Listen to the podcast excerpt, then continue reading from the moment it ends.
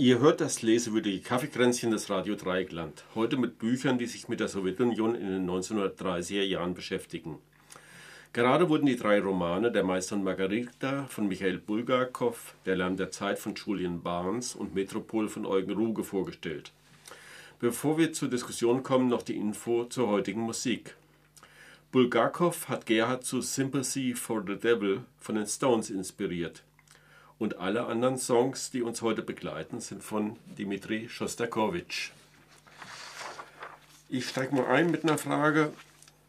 Die Handlung aller drei Romane ist entweder in Moskau oder in Leningrad angesiedelt.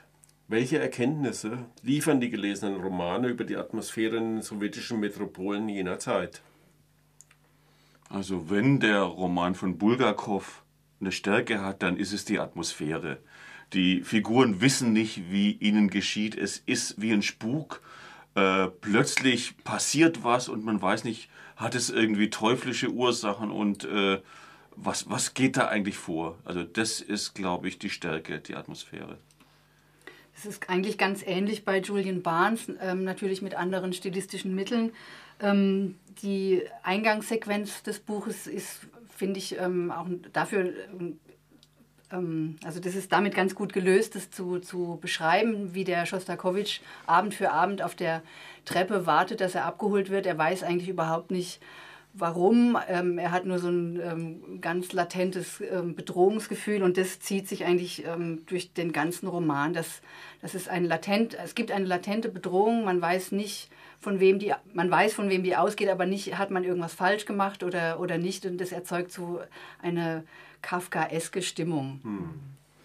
Ja, bei mir spielt äh, die Handlung ja vor allem in dem Hotel Metropol und dieser Gegensatz zu, zum, zu diesem luxuriösen Hotel und dem der Armut letztlich äh, drum, drumherum, dieses endlose Anstehen bei eisig Kälte. Es gibt eine Szene, wo Charlotte versucht, sich neue Schuhe äh, zuzulegen und dann kriegt sie, dann lässt sie sie kapitalistisch mit Leder besohlen, besohlen hat ein fürchterlich schlechtes Gewissen, wenn sie mit ihren kapitalistischen Schuhen durch Moskau läuft.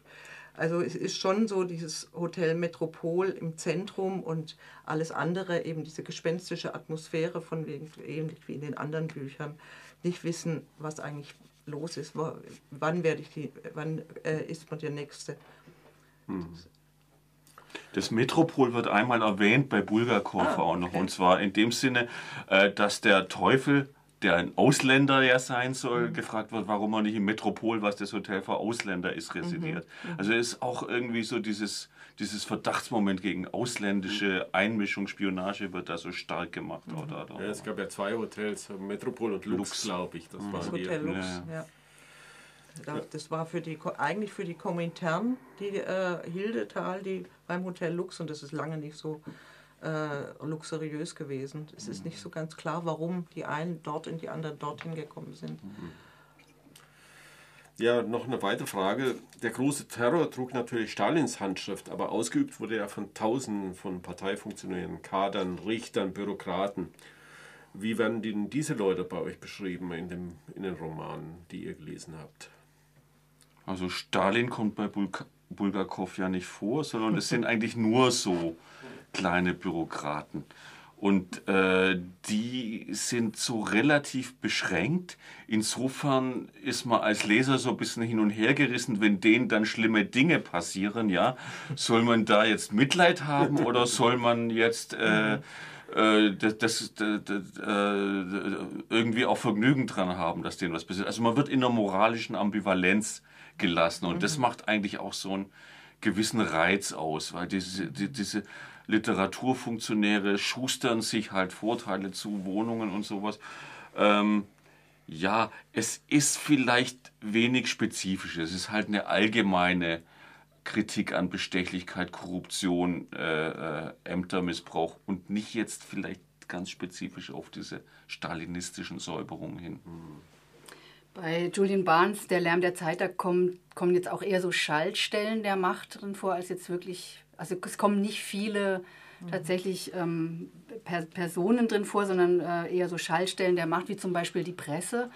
Und da gibt es ähm, ein, ein Vorfall, als eben diese ähm, Lady Macbeth äh, so verrissen wird von der Pravda, ist quasi sofort die ganze gesamte Presse bereit, ihre ganzen auch positiven Rezensionen über die Oper sofort umzuschreiben und teilweise auch ähm, Irrtümer einzugestehen und, und letztendlich die, die Rezensionsgeschichte völlig umzuschreiben und zu sagen, das war ihnen eigentlich schon immer klar, dass das keine gute Musik ist. Mhm. Beim, beim, bei dem Roman Metropol von Eugen Ruge, da gibt es halt diesen, die, die, diese eine Person, der Wassili Wassiljewitsch, der tatsächlich eben 30.000 Todesurteile äh, unterschrieben hat. Aber ähm, letztlich wird er auch nur als äh, ja, Handlanger bezeichnet innerhalb von diesem, von diesem gesamten äh, Kollegium, äh, was eben die Leute verurteilt hat, war der Wischinski, der Staatsanwalt, derjenige, der letztlich äh, das Sagen hatte und die Verhöre geführt hat, so weiter. Ähm, die Personen befinden sich alle in irgendeiner Form in der äh, bürokratischen Hierarchie, die ganz schwierig ist, aber eben schwierig, weil man nicht weiß, am nächsten Tag ist der, der jetzt gerade eben noch das Sagen hat, äh, schon wieder in, dem, in, in, den Kellern von, den, von der NKWD, der äh, Geheimpolizei. Und dann rückt ein anderer äh, nach. Und deswegen weiß man immer nicht, an wen soll man sich jetzt wenden, um seinen Verrat, letztlich haben die alle sich gegenseitig verraten, äh, zu schildern. Hm. Also es ist so ein ganz undurchschaubares äh, Komplott In den Büchern werden äh, ja Figuren beschrieben, die, also überwiegend auch Figuren beschrieben, die nicht aktiv in den Terror verstrickt sind. Wie, äh, wie gehen die Leute dann mit der allgemeinen Unsicherheit um? Wie, wie verhalten sie sich da? Was also, sind ihre Strategien? Soll ich antworten? Ja, klar. Gern. Also in, äh, bei Eugen Ruge ist es, ist praktisch der Hauptkonflikt. Die sind alle Kommunisten in diesem Buch, alle. Also, und die fühlen sich halt als Kommunisten der, der ersten Stunde, als Wegbereiter von Lenin teilweise. Und äh, Charlotte ist, kommt tatsächlich aus sehr ja, kleinbürgerlichen äh, Verhältnissen, die noch davon geträumt hat oder ihre Mutter davon geträumt hat, dass der Kaiser einfach immer da ist. Und ähm, sie ist total verunsichert durch das ganze äh, Geschehen und zweifelt immer fürchterlich, muss ich jetzt vielleicht doch irgendwie nochmal eine Schulung machen oder sonst irgendwas. Also es ist keine, kein Abfallen vom Glauben.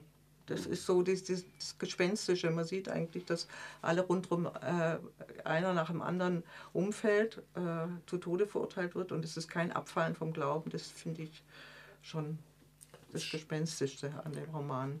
Ist Schostakowitsch auch von so Selbstzweifeln dann auch geplagt? Du meinst jetzt, was seine Kunst angeht, oder? Ja, hat das dann auch Wirkung? Also bei Schostakowitsch hat bei Schostakowitsch hat es die Wirkung, dass ähm, also er bezeichnet sich jetzt auch nicht als Kommunisten.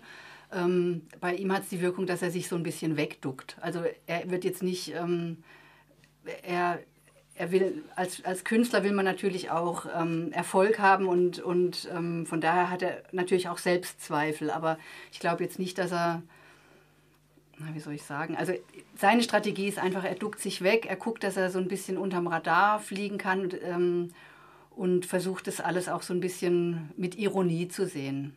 Hm. Das könnte man so als seine Strategie bezeichnen. Tja, bei Bulgakov ist es wahrscheinlich wieder alles völlig anders. Ja, die Frage, wie verhalten sich äh, so diese Figuren, gibt vielleicht gar nicht so viel her hier, weil die positiven Figuren, die sind der Meister und Margarita. Mhm. Und das sind eher so symbolhafte, allegorische Figuren. Und der Meister steht im Grunde für die Literatur, und zwar für die Literatur an sich, aber die gute, die unterdrückt wird, nicht die engstirnig äh, äh nach Stalins Doktrin äh, sozialrealistische Literatur. Und das ist dann, schwebt dann in einer anderen Sphäre, ja. Und, und Margarita ist dann auch eine Figur, die also lässt sich auf den Teufel ein, aber das heißt jetzt nicht eine Verstrickung in den Terror, sondern eher äh, das Böse anerkennen. Das, das finde ich eine interessante Strategie, wenn man sie symbolisch liest, ja. Also vielleicht gerade für Linke auch, äh, wenn man das Böse mal weniger mystisch besetzt, so, sondern so anerkennen, dass irgendwie auch in so linken Vorstellungen Macht eine Rolle spielt und mhm. sich nicht ganz auf die Seite des Guten begeben und, und die Welt in Gut und Böse einteilen, sondern die moralische Ambivalenz aushalten. Das ist vielleicht eine Strategie, die auch eine gewisse Aktualität hat. Hm. Mhm. Ja. ja. Tauch, siehst du da eine Stalin-Figur bei Bulgakov? Also nicht jetzt im wörtlichen Sinne. Man kann jetzt natürlich sich überlegen, ist Stalin der Teufel? Ja, das würde eigentlich meiner Interpretation entgegenlaufen, weil dieser Teufel ja eigentlich so eher so jemand ist, der die Verhältnisse auf den Kopf stellt da. Man könnte überlegen, ob dieser Pontius Pilatus eine Stalin-Figur ist, weil der wird in so einem politischen Bedingungsgefüge gezeigt und der äh, hat ominöse Geheimdienstoperationen am Laufen. Man weiß nicht, soll jetzt jemand beschützt oder ermordet werden. Das hat so vielleicht leichte Züge davon, diese Pontius mhm. Pilatus-Figur. Mhm. Bei Barnes taucht dann Stalin da nur als Abwesender in diesem Konzert auf oder als einer, der sich in Luft auflöst? Sozusagen? Ja, das ist einer, also das ist auf jeden Fall da so eine interessante Idee, dass halt eine Figur, die eigentlich gar nicht da ist, das Gefährliche ist mhm. ähm, in dieser Szene in der Oper. Aber er taucht dann auch in dem zweiten Teil nochmal auf. Da ruft er den Schostakowitsch persönlich an und er unterhält sich mit ihm, schickt ihn auf diesen Kongress nach New York und, und ähm, benimmt sich als total netter Mensch, der sogar ähm, ihm einen Anzug besorgen will und verrückterweise nicht mal weiß, dass Schostakowitsch auf einer Art schwarzen Liste steht, in, des, dass dessen Musik verboten ist. Also es ist so eine ganz ambivalente Figur. Mhm. Metropol ist Stalin der absolute Übervater. Also von den Kommunisten, das ist auch von denen, die jetzt, von dem Wassili Wassiljewitsch, äh, der hat funktionalisiert Stalin eben, aber äh, es ist derjenige, der nicht angreifbar ist, der ganz klar nur die Güte in Person ist und so weiter. Also keine Kritik von den handelnden Personen. Mhm. Interessant, sehr unterschiedlich. Mhm. Ähm, ich glaube, wir haben noch ganz kurz Zeit. Äh, wie findet, findet ihr die literarische Qualität der Bücher?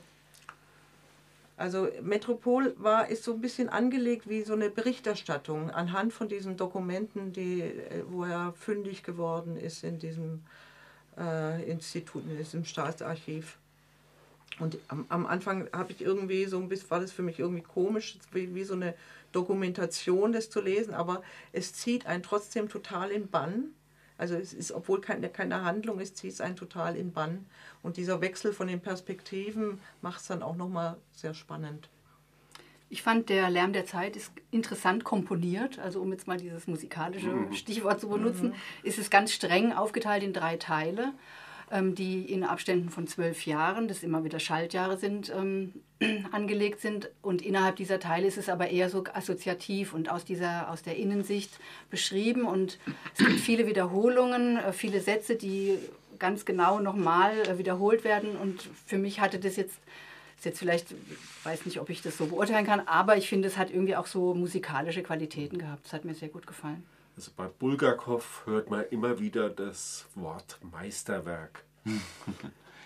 Ja, ich war zuerst überhaupt nicht begeistert davon. Ich mag eigentlich keine Bücher mit Spukgeschichten und Teufeliaden und wo so übernatürliche Dinge passieren. Ich mag auch keine auktorialen Erzähler. Das ist alles irgendwie von so allwissenden Erzählern erzählt.